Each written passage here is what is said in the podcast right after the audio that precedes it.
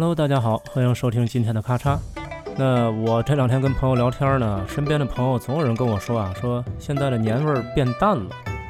那我个人理解呢，我觉得主要是因为啊，现在大家生活节奏比较快，而且呢，很多朋友都是更相信科学，嗯，不再相信那些所谓的老习俗，觉得那些习俗当中呢，多多少少都有一点迷信色彩。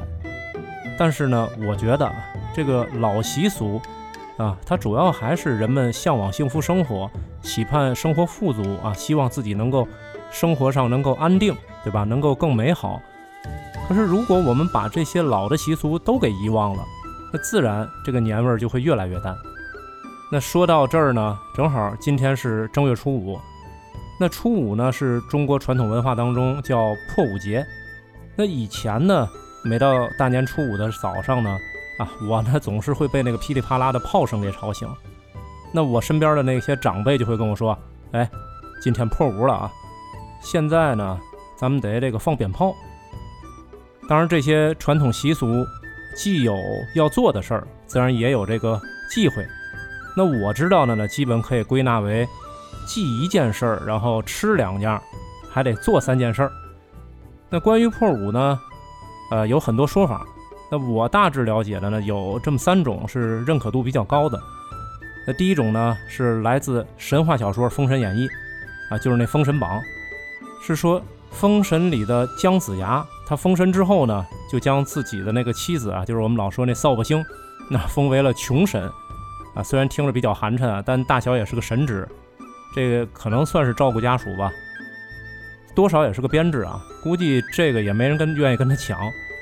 反正人们都不太喜欢穷神啊，都讨厌他，所以呢，姜子牙也不例外。于是他就设了一个条件，叫“逢破必归”。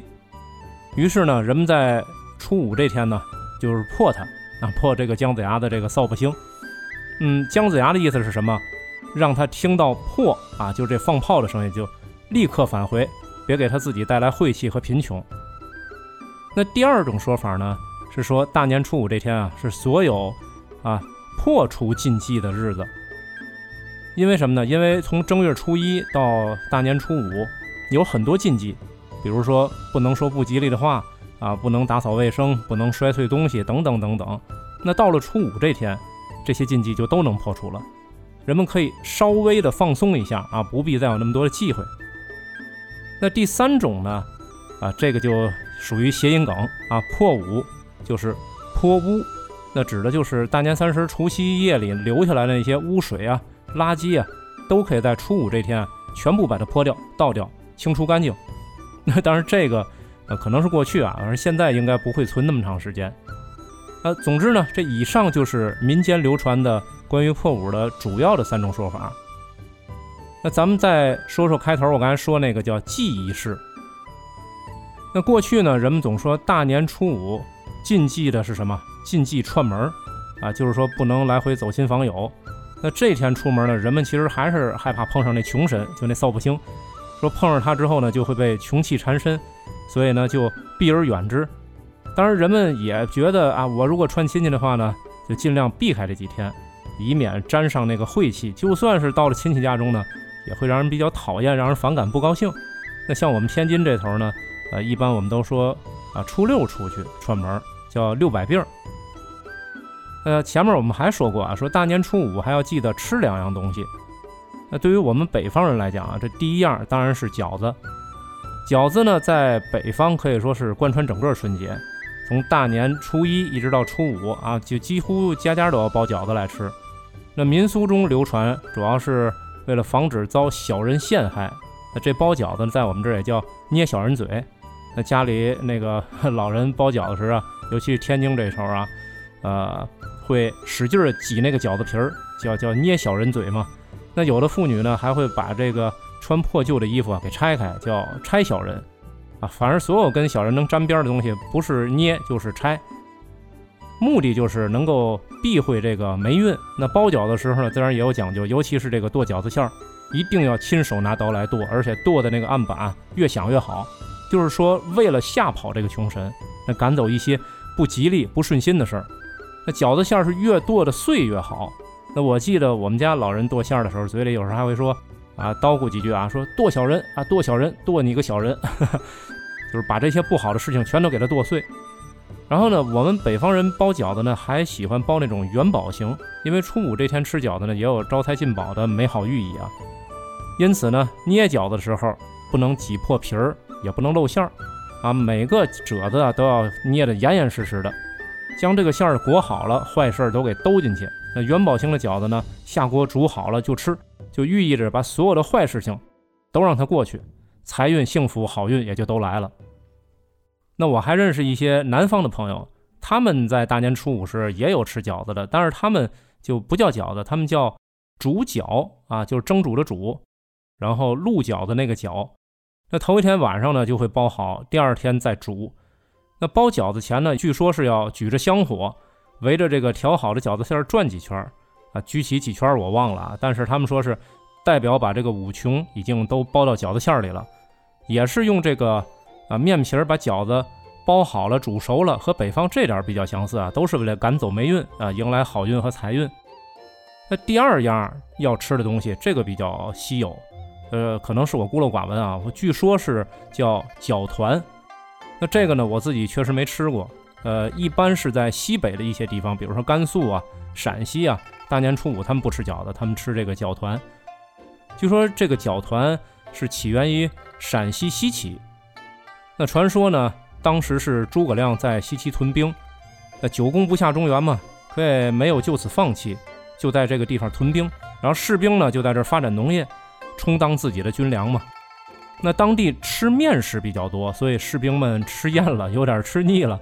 那为了缓解他们想家的这个情绪呢，诸葛亮就发明了这个叫搅团，啊，就搅和的搅，然后面团团长那个团。呃，但是在那个时候呢，还不叫搅团，叫水围城。因为搅团呢，其实就是用面和成的面糊。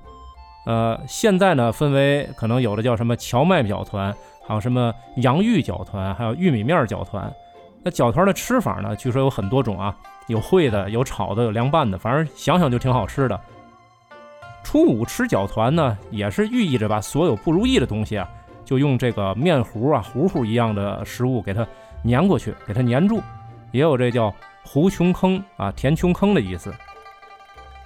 另外，刚才我们说了，大年初五还要记着做上三件事儿。那这第一件事呢，应该全国人民都会做，叫迎接财神。那大年初五据说是财神的生日。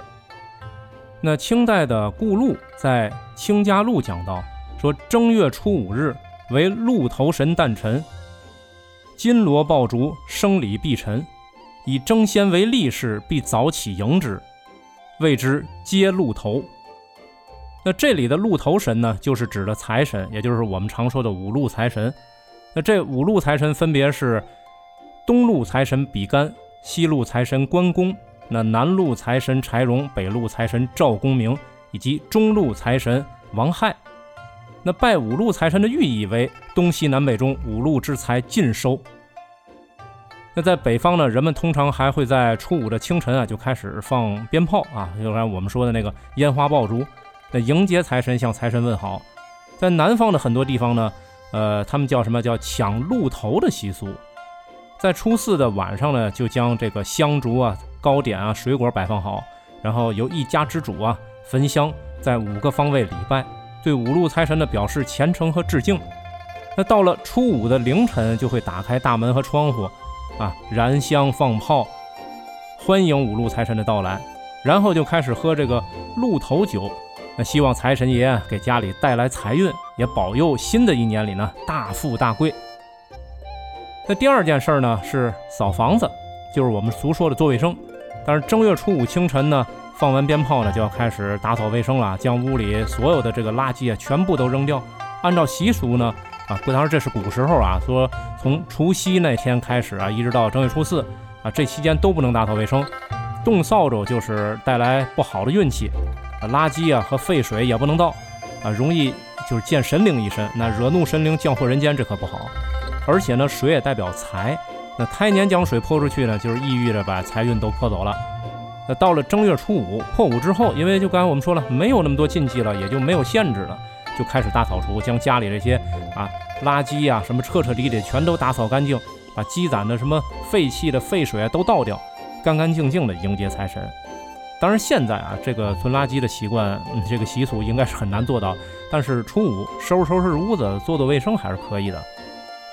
那第三件就是放鞭炮，把这五穷也叫五鬼，分别指智穷、学穷、文穷、命穷、交穷这五种穷鬼。啊，具体的呢说，韩愈曾经在《宋穷文》中说到：“凡此五鬼，为吾五患，要客客气气的把他们送走。”而古时候这百姓的忌讳呢，也管不了那么多，也甭管什么客气不客气，直接就用爆竹把他们就轰走了。而且呢，这个是放的时候啊，要从屋内的方向向屋外的方向燃，把这个晦气赶得越远越好。那初五放鞭炮，在一些地方呢，也是为了迎接财神的到来。所以无论是送五穷还是迎财神，基本上家家户户都是放一挂鞭炮。那像我们现在天津这样，就是禁止燃放烟花炮竹的区域呢，基本就用高科技了，用什么录音啊，用什么电子鞭炮啊，啊，反正替代一下。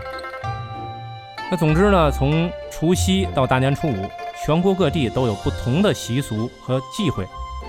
那这些习俗呢，我觉得是我们中华文明啊传统文化的一部分，也是咱们的传承，更是咱们年味儿的一部分。在此也希望呢，咱们这些有年味儿的习俗能够代代相传，让年味儿一年更比一年浓。好，那感谢您的收听，我是小剪刀，咱们下期接着聊，拜拜。